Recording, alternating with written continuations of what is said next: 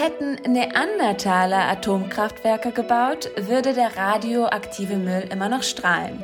Heute steht der deutsche Staat vor der Aufgabe, 190.000 Tonnen nukleare Abfälle sicher einzulagern. Denn die AKWs kommen in der Bundesrepublik zwar vom Netz, aber der Atommüll, der bleibt. Deswegen läuft derzeit mittels eines gesetzlich geregelten Auswahlverfahrens die sogenannte Endlagersuche. Potenziell geologisch geeignete Orte werden dabei als Teilgebiete bezeichnet.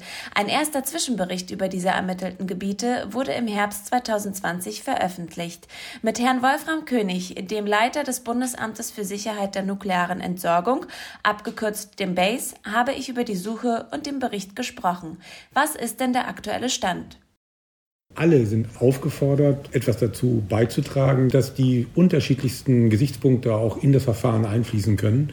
Dieses erste Format äh, bezieht sich jetzt primär auf allgemeine Fragestellungen hinsichtlich der geologischen Strukturen, die man identifiziert hat. Und im nächsten Schritt geht es darum, diese sehr großen Flächen näher zu betrachten.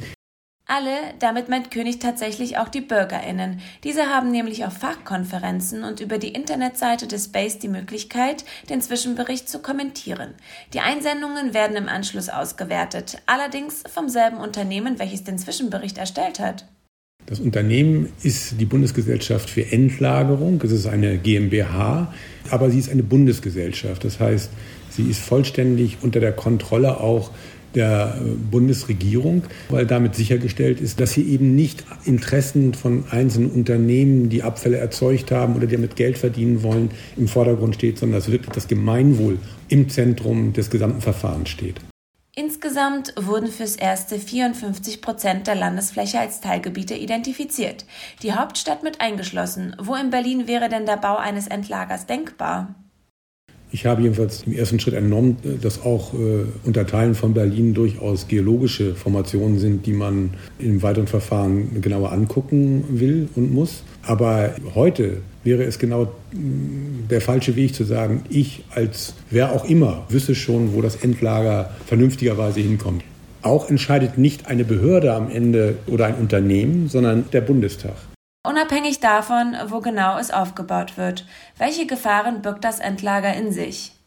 Ein Endlager darf keine Gefahren haben. Und zwar nicht nur für uns nicht, sondern auch für alle kommenden Generationen. Warum können die Stoffe eigentlich nicht umgewandelt bzw. wiederverwertet werden? Und warum nicht neue Formen von Reaktorlinien in Erwägung ziehen?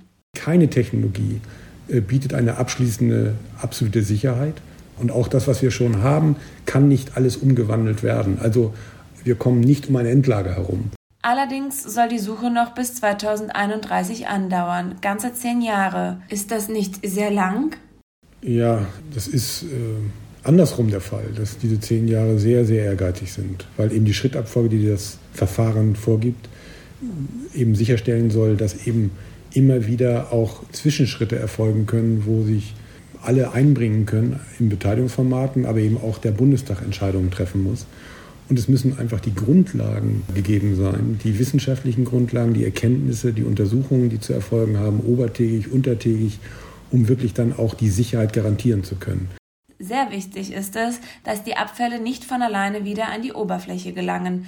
Allerdings soll das unterirdische Endlager aus folgenden Gründen wieder geöffnet werden können. Wenn es neue Erkenntnisse geben sollte, die wirklich sozusagen eine bessere Situation zur Folge hätten oder die Stoffe wieder genutzt werden könnten, dann können andere Generationen sagen, ja, ich gehe da wieder ran.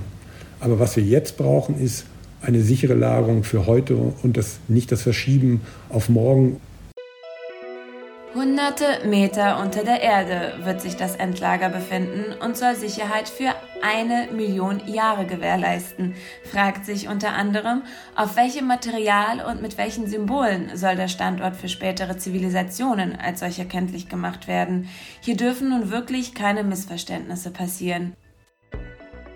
Klare Antworten, wie die Ewigkeitsaufgabe gelingen wird, gibt es zum Zeitpunkt wenige. Aber der radioaktive Müll ist nun einmal da. Gesellschaftliches Verantwortungsbewusstsein könnte zu einer sicheren, aber auch fairen Lösung beitragen.